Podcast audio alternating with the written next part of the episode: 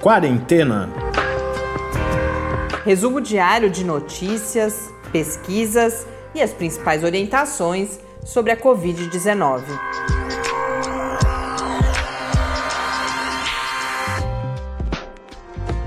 Quarentena, dia 97.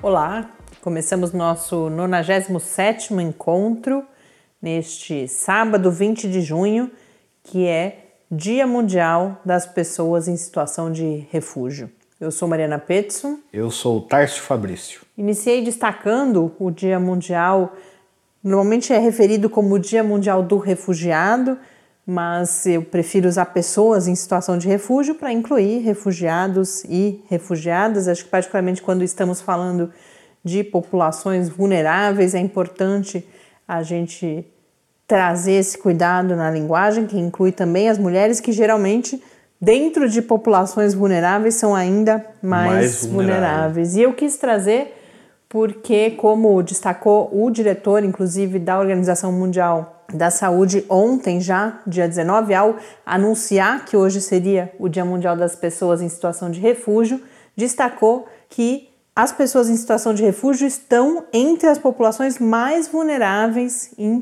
todo o mundo. A gente falou pouco sobre isso aqui no Quarentena, até porque existem, é claro, pessoas em situação de refúgio no Brasil, mas é uma realidade que não é tão presente no país, mas que já vem sendo destacada desde o início da pandemia como uma preocupação, especialmente aquelas pessoas que vivem em campos de refugiados. A gente falou pouco, mas a gente falou.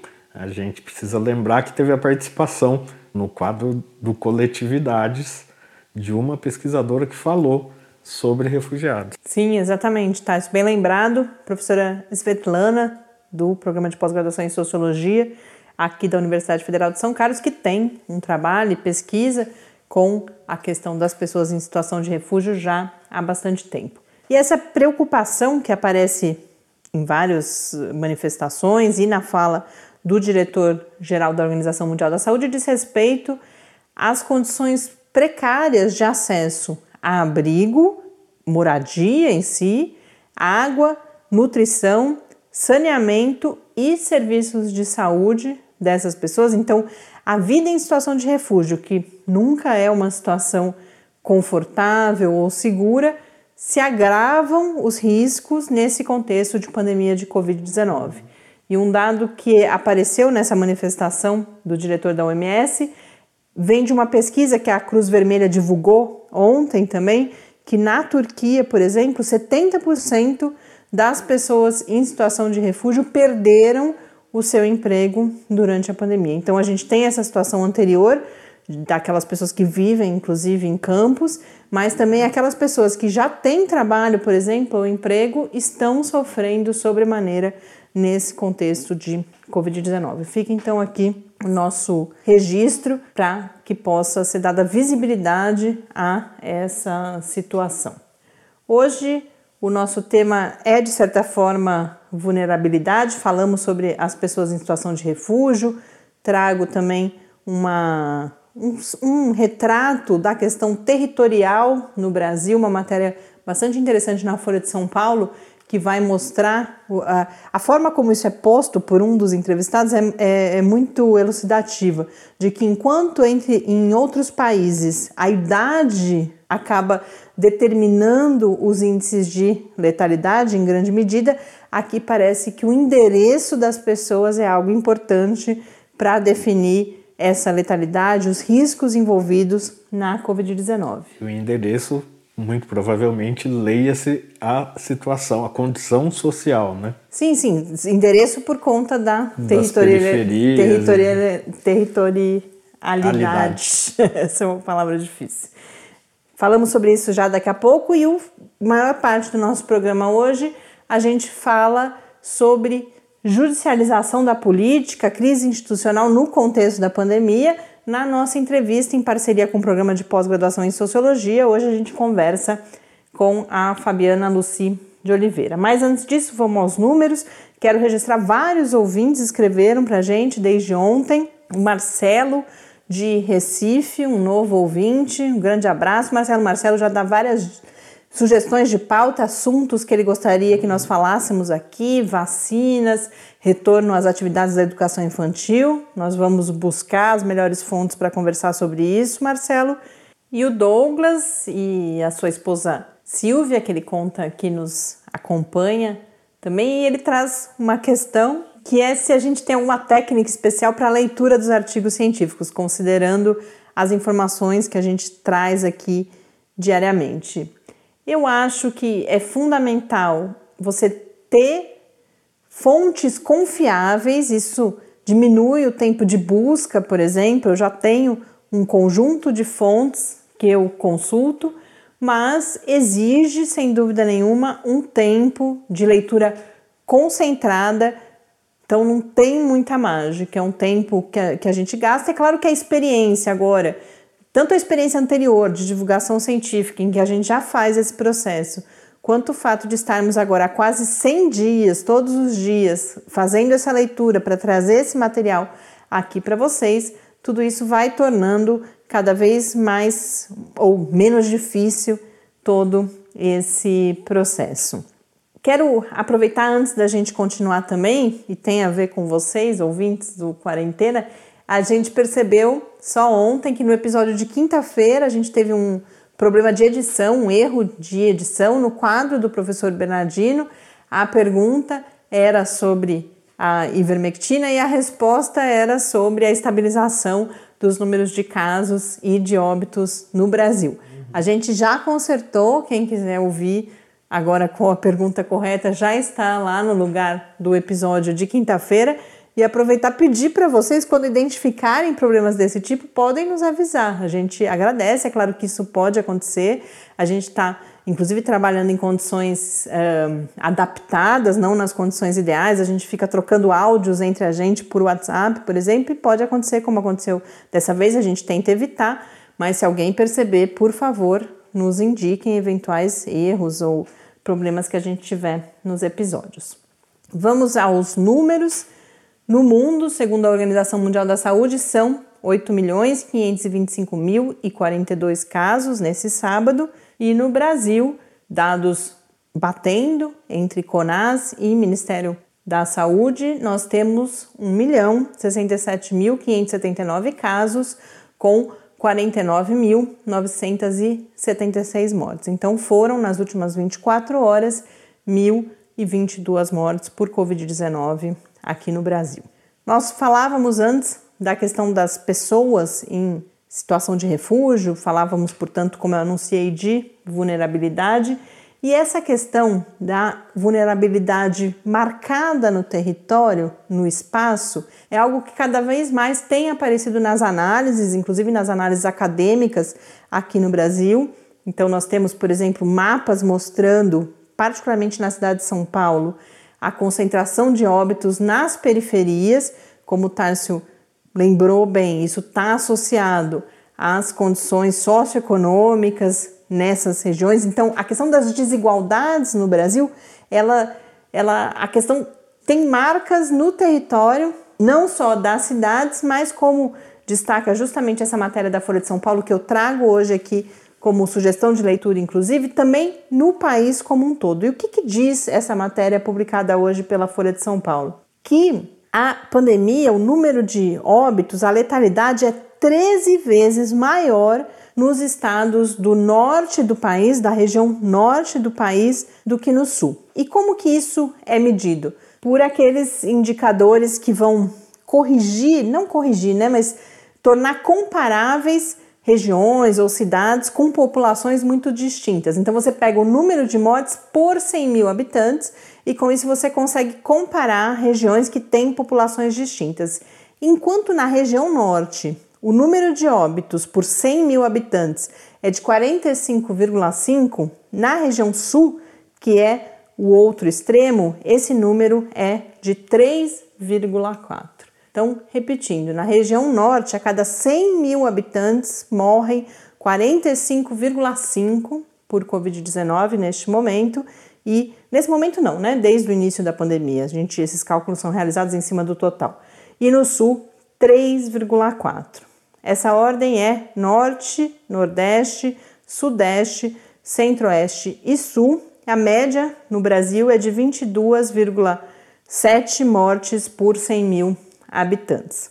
Isso é atribuído pelos especialistas que aparecem nessa matéria da Folha de São Paulo a quatro fatores principais relacionados, portanto, a essa desigualdade, que são as condições de vida e moradia, condições, por exemplo, de acesso à água, condições de isolamento, a gente já falou várias vezes aqui, muitas pessoas morando em residências com um, dois cômodos, isso torna mais provável a transmissão dentro dos domicílios, o acesso aos serviços de saúde, e aí, por exemplo, se a gente pega o estado do Amazonas, que é um das que tem a situação mais dramática, o Amazonas tem 62 municípios e só Manaus, só a capital, tem leito público de UTI. Então, as pessoas precisam se deslocar por 200 e poucos quilômetros, essa é a média, uma comparação que eles fazem, para chegar até a única cidade no estado que tem leitos de UTI disponíveis.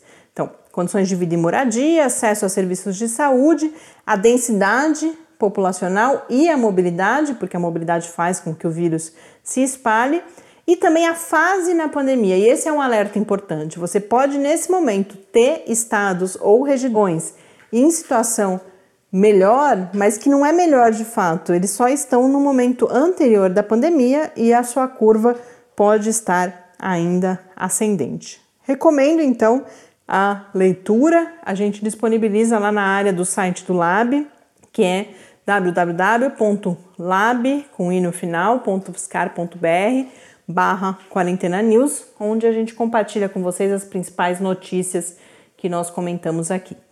Antes de partirmos para a nossa entrevista de hoje, quero registrar aqui a participação de mais uma ouvinte. Essa já vem conversando conosco há um tempo, que é a Edila. A Edila traz uma preocupação com relatos de prescrições, por exemplo, da ivermectina, sobre a qual a gente já falou essa semana, sobre a qual ainda não existem evidências para o uso no combate à Covid, mas também prescrições combinando vários medicamentos. E diante dessa preocupação, a gente abriu uma exceção. Hoje não é exatamente o quadro com o professor Bernardino, mas eu fui conversar com ele sobre quais seriam possíveis orientações para situações como esta, como que ele avalia se houver alguma coisa nesse sentido. E a gente acompanha agora então qual foi a, a resposta, qual foi o comentário do professor Bernardino a partir dessa minha indagação.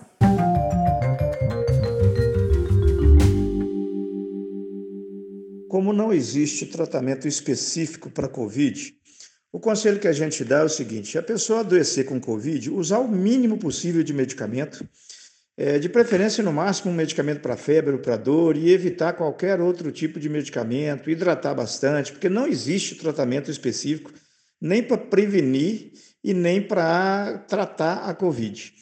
Quando a pessoa vai para o hospital, por exemplo, vai para o CTI, a única coisa que a gente sabe que tem evidência científica que pode beneficiar efetivamente as complicações da Covid é o tratamento com oxigênio. Outros tratamentos que às vezes a gente faz dentro do CTI para as pessoas com Covid não são tratamentos específicos contra o vírus, mas são tratamentos contra as complicações que o organismo vai apresentando. Então, se o organismo apresenta um problema no rim, a gente vai e trata para o rim melhorar. Se apresenta um problema no coração, a gente trata para poder melhorar o problema do coração e assim outras coisas. Mas imaginar né, que a gente ainda tem algum medicamento específico que, se eu der para o indivíduo, é, seja grave ou não, que isso vai curar a Covid, não existe estudo científico nenhum ainda que sustenta isso. Então, a orientação é nesse sentido. Tomar o mínimo possível de medicamento, se puder não tomar nada, é melhor ainda, não é?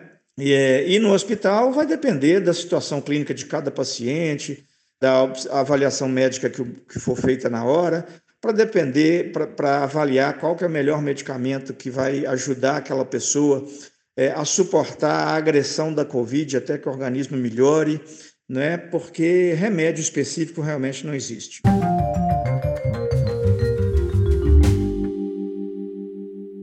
De volta aqui no Quarentena, agora sim, para chamar a nossa entrevista de hoje, na parceria dos sábados com o programa de pós-graduação em Sociologia da Universidade Federal de São Carlos.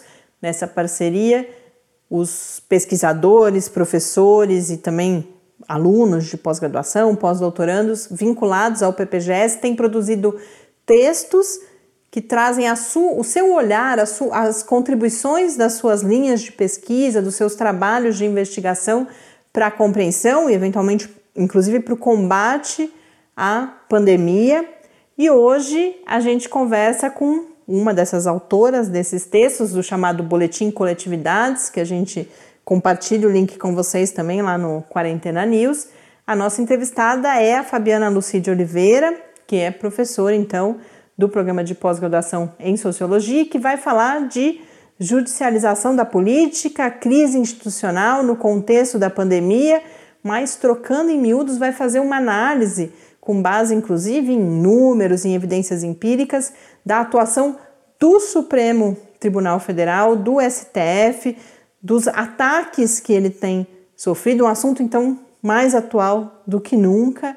Vamos acompanhar a nossa a conversa que eu tive mais cedo com a professora Fabiana Lucide Oliveira.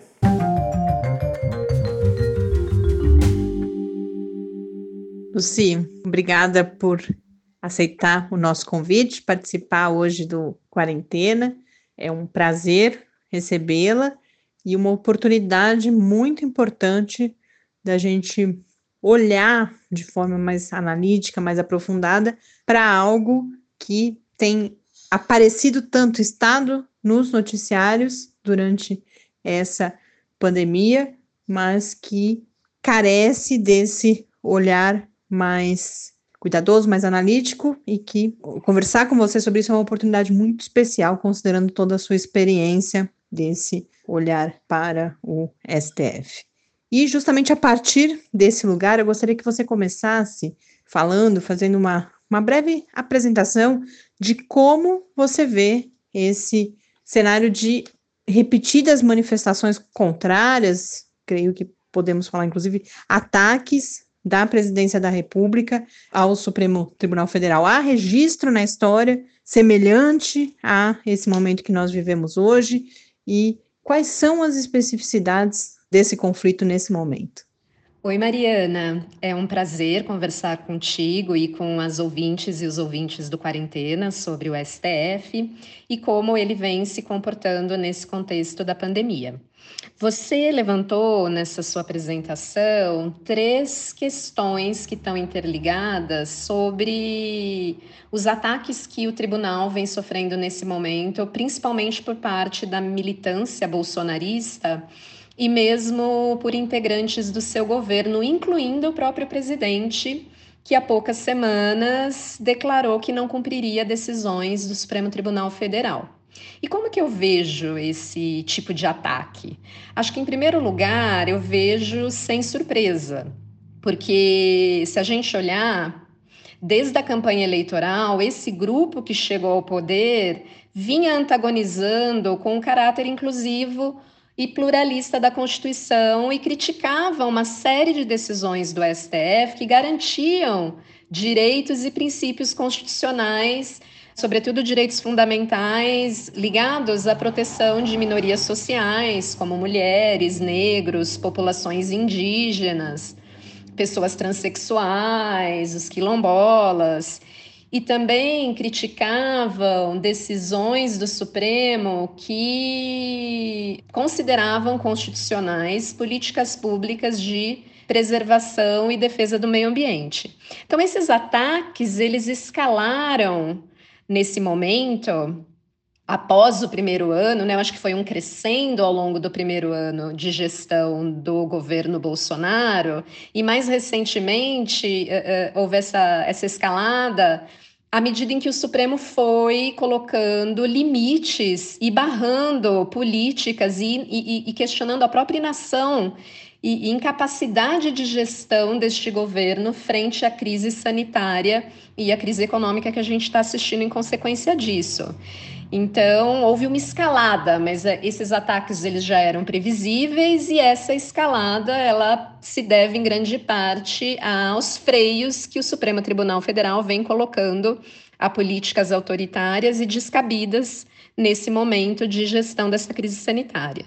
A sua segunda pergunta era se a gente tem precedentes disso, né? Desse tipo de ataque e desrespeito ao Supremo Tribunal Federal em outros momentos da história, né? Vamos pensar só na nossa uh, recente democracia aí nesses últimos 32 anos. E já houve sim momentos de tensão institucional, tensão entre o Supremo Tribunal Federal e o Legislativo e também com o Executivo. Inclusive, houve momentos em que houve ameaças de descumprimento de decisões do STF ao longo dos governos que a gente teve no pós-Constituição de 88.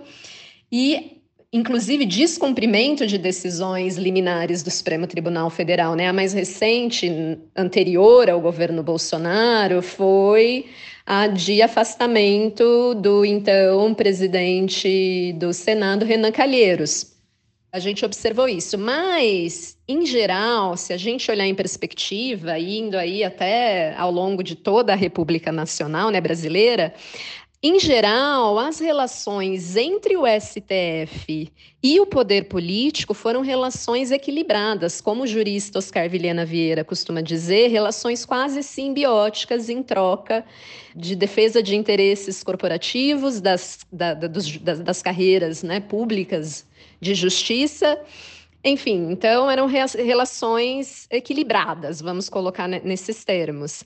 Esses ataques do governo atual, embora a gente já tenha tido ataques em outros momentos, nesse momento esses ataques eles ganham contornos mais graves porque eles são uma resposta do presidente que parece se dar em reação ao andamento do inquérito das fake news que em ações recentes, né, decorrentes desse inquérito, atingiu parlamentares e militantes ligados à base de apoio do governo Bolsonaro e pode atingir um dos filhos do presidente que comandaria o chamado gabinete do ódio, né? E poderia até mesmo gerar provas que possam ser utilizadas nas ações que visam a cassação da chapa Bolsonaro-Mourão no Tribunal Superior Eleitoral. E isso por conta das, dos disparos de mensagem em massa durante a campanha presidencial de 2018.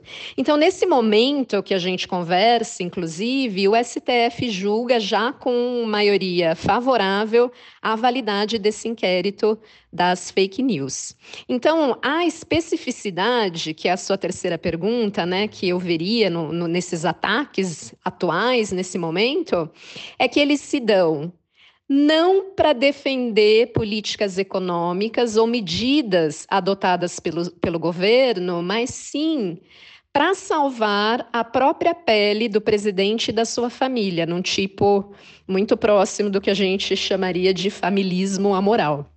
Luci, nesse contexto, uma análise específica que você faz no texto é um olhar para a atuação do STF na pandemia de Covid-19, na sua comparação com o período anterior, desde o início do governo de Jair Bolsonaro, olhando para essa relação, para julgamentos, especialmente para os julgamentos relativos a ações questionando a constitucionalidade de medidas do Poder Executivo.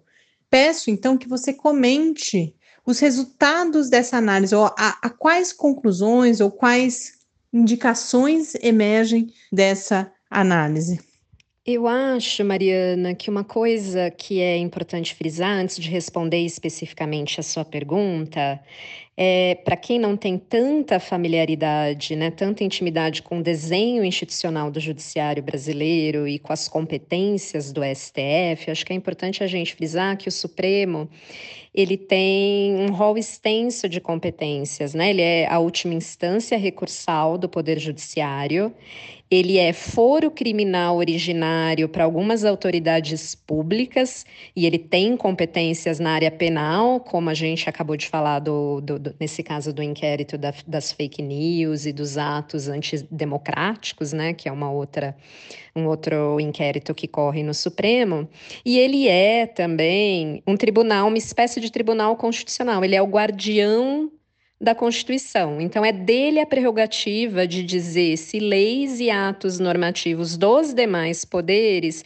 desrespeitam ou não a Constituição. Então, quando a gente olha para essa prerrogativa né, de guardar a Constituição, de ser um tribunal, uma espécie de um tribunal constitucional, durante o primeiro ano do governo Bolsonaro, A conclusão que a gente chega, né, olhando o que foi decidido até aqui, é que o tribunal, até né, durante o primeiro ano do governo Bolsonaro, ele não agiu de forma nem mais nem menos rigorosa ou interventiva nas políticas do governo Bolsonaro no primeiro ano, quando a gente compara com os governos anteriores. A professora da FGV e doutora em Direitos Humanos, Heloísa Machado, né, como eu coloquei no artigo, ela apurou que no primeiro ano de mandato do governo Bolsonaro foram 71 as ações que questionaram políticas do governo.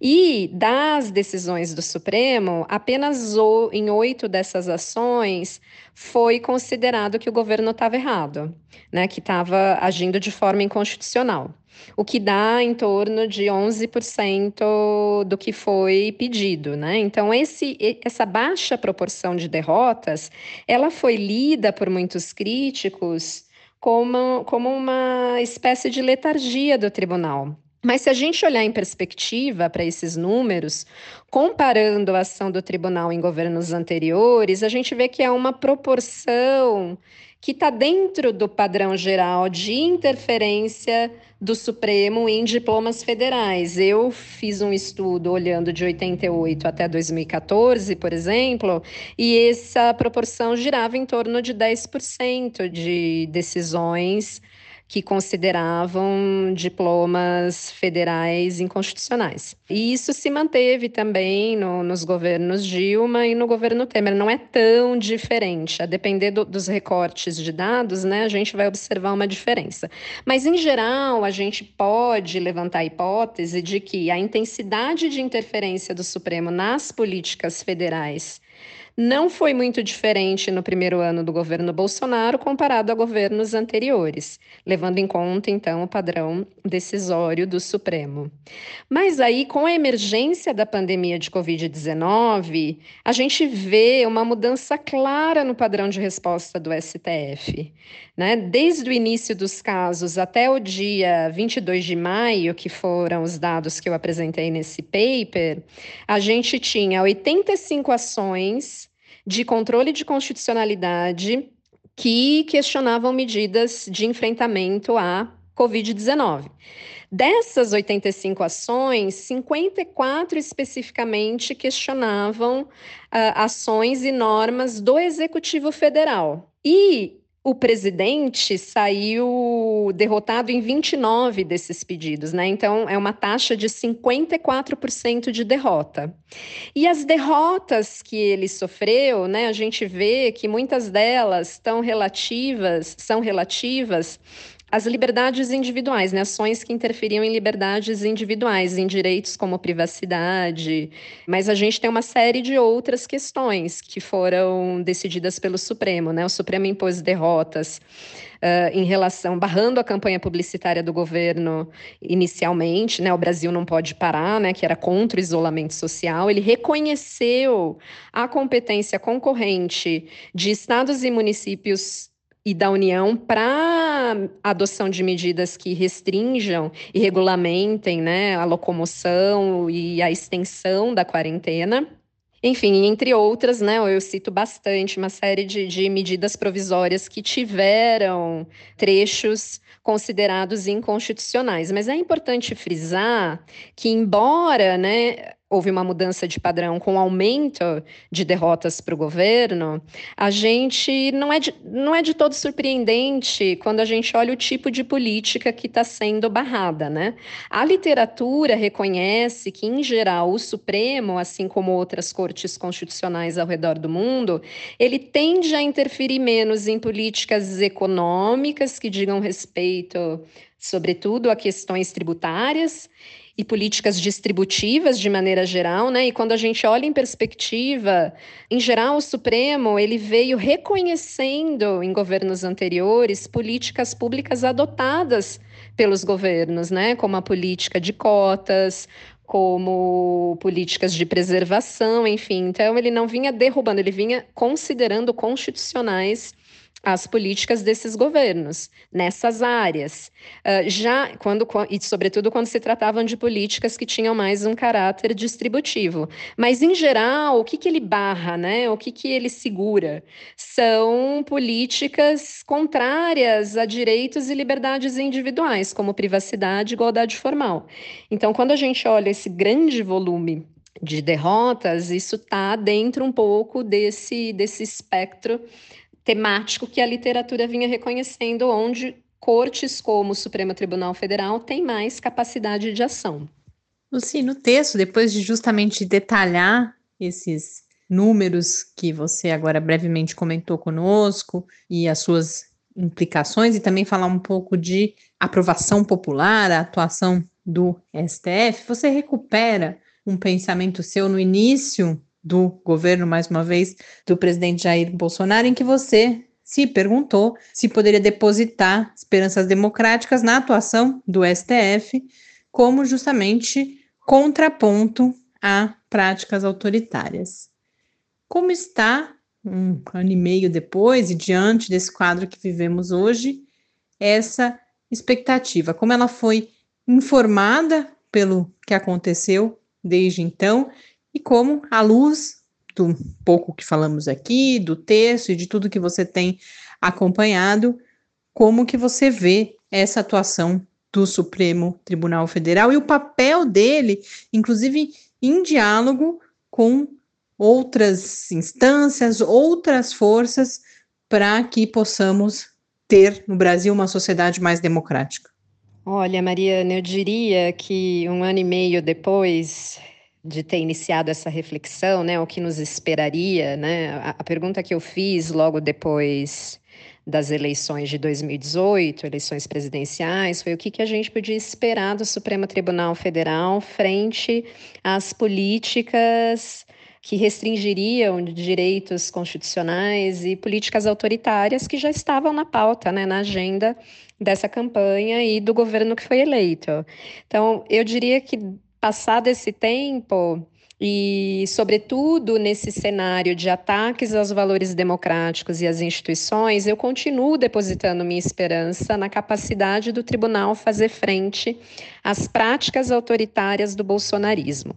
E parece, ao que as pesquisas de opinião pública vêm mostrando, que a maior parte da população brasileira lê a situação da mesma forma e também tem essa esperança, uma vez que a gente vê que aumentou consideravelmente entre dezembro do ano passado e maio desse ano a aprovação popular ao Supremo Tribunal Federal. Ela passou de cerca de 50% a 52% para 70%. Então, 70% da população avalia de forma relativamente positiva a atuação do Supremo. E o que, que informa, né, para além dessa, dessa esperança, que é uma esperança de cidadã, o que informa isso é o próprio padrão, padrão decisório do Supremo Tribunal Federal e a resposta que ele vem dando, impondo limites à ação do Executivo.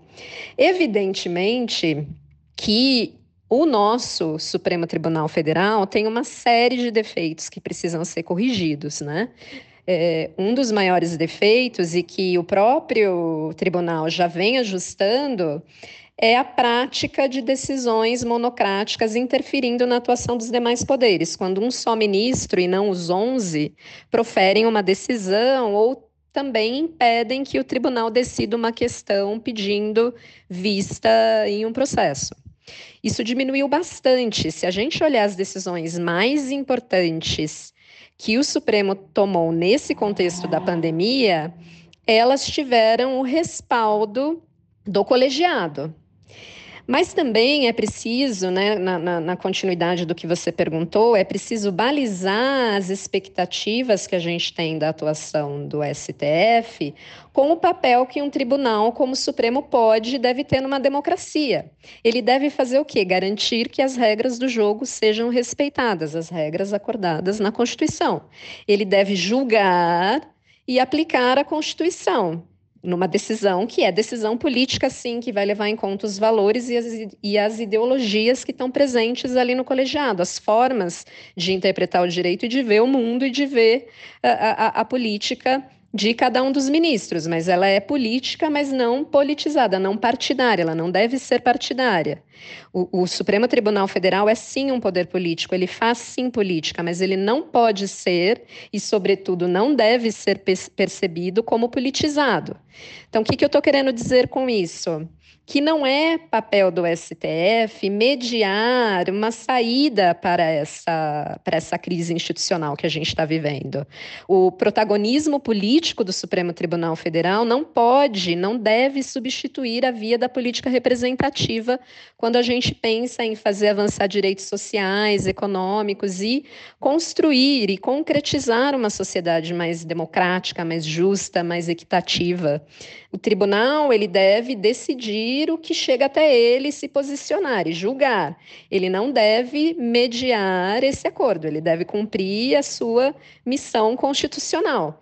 Então, ele está dentro desse jogo né, de equilíbrio entre as instituições. Ele deve decidir sim, se posicionar sim, garantir sim princípios e direitos constitucionais, mas jamais substituir a via da política representativa. Mediar uma saída para a crise é papel das instituições representativas. Então, essa, esse papel deve ser do Congresso, deve ser dos partidos políticos que acionam o Supremo Tribunal Federal e solicitam, né, dessa forma, requisitam, a partir dessas ações impetradas no, no tribunal, que ele decide, que ele se posicione. Mas não deve ser um papel né, de, de até discordo um pouco dessa, dessa postura do presidente do STF quando ele diz e chama o STF para um papel moderador, né, de mediar. Não, ele tem um papel constitucional de garantir que os princípios e os direitos sejam respeitados, garantir a aplicação e a validade da Constituição. Mas ele tem, e ele tem se saído muito bem nesse papel, neste, sobretudo nesse momento em que a gente observa um ataque a direitos e garantias constitucionais. Muito obrigada. As contribuições que você traz aqui e no texto, para aqueles que também se interessarem e puderem ler, me parecem especialmente relevantes nesse momento em que nós temos muitas notícias, ah, o STF fez isso, o STF fez aquilo, Bolsonaro falou isso sobre o STF, mas você nos dá um contexto para ler essas notícias, muitos elementos para compreendermos e fazermos também análises, reflexões, na verdade, né, daquilo tudo que está acontecendo nesse momento. Muito obrigada pela sua participação.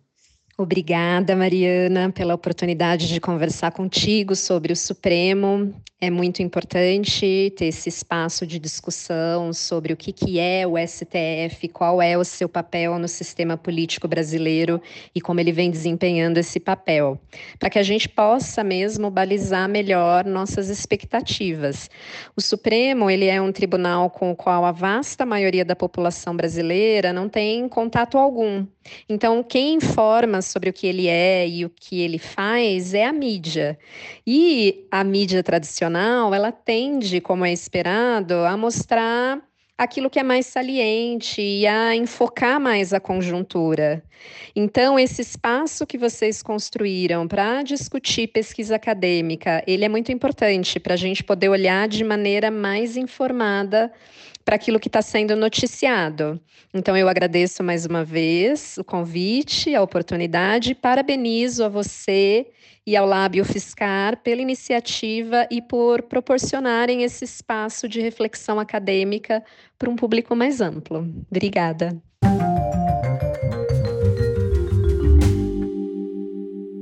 Nós ouvimos Fabiana Lucide Oliveira, que é professora do programa de pós-graduação em Sociologia da UFSCar e eu acho muito interessante essa contribuição, muito a, além da riqueza em si da contribuição da Lucy, mostra o que às vezes a gente não tem é, muita clareza, qual é a contribuição que a pesquisa na área de ciências humanas em geral, sociologia em particular, toda uma trajetória de anos de pesquisa, ela conhece muito bem o, o STF, não só toda a justiça brasileira, e aí ela consegue nesse momento, nos trazer essa análise que é tão atual e tão relacionada ao que a gente tem visto, inclusive diariamente na mídia e nos ajuda a ler essas notícias. Então, acho que uma entrevista muito emblemática na trajetória desse quadro em parceria com o PPGS. Bom, hoje é sábado, então para a gente agora respirar um pouco, trago... Essa semana a gente já falou, foi difícil pra é, gente. É, mas hoje a gente puxada. já descansou um pouquinho. E trago não dica de live, mas de um festival de filmes muito interessante. Estreou ontem. É um festival de pré-estreias do Espaço Itaú de cinema. Esse festival vai desde ontem, então dia 19, até o dia 29 no site do Espaço Itaú e tem dia e hora marcada. Então é quase como ir ao cinema a um custo de 10 reais por aparelho. Então, se você for assistir na TV ou no celular, cada aparelho que for visualizar tem esse custo de 10 reais. São 19 filmes, 11 deles brasileiros. E hoje o crítico Inácio Araújo escreveu sobre esses filmes na Folha, a gente compartilha também, e ele destaca alguns filmes. Um deles é o Alice Guy Blaché, a história não contada da primeira cineasta do mundo, que é um documentário. O outro, um filme brasileiro, Piedade, do Cláudio Assis, com a Fernanda Montenegro, Matheus Nactegale, Irandir Santos e Cauã Raymond. Mas ele fala que o melhor vem no fim de semana que vem. E aí ele destaca mesmo dois filmes, um chinês, que é o Viver para Contar, e um brasileiro, Dori Gabriel, de Hugo Giorgetti. Fica então a dica, é bom correr, ver a programação, porque já está rolando e vai só até o dia 29 de junho, Festival do Espaço Itaú de Cinema de Pré-Estreias. Com isso, a gente encerra esse episódio nesse sábado. Ainda dá para participar do programa de amanhã se você tiver uma dica, quiser contar algo para a gente compartilhar aqui no programa. O e-mail é o podcastquarentena.gmail.com ou no Twitter, QuarentenaCast.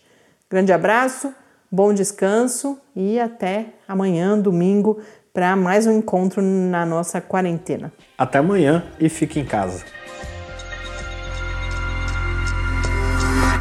Quarentena é uma realização do Laboratório Aberto de Interatividade para Disseminação do Conhecimento Científico e Tecnológico da Universidade Federal de São Carlos, o LAB da UFSCar, do Centro de Desenvolvimento de Materiais Funcionais, CDMF, e do Centro de Inovação em Novas Energias, o CINE.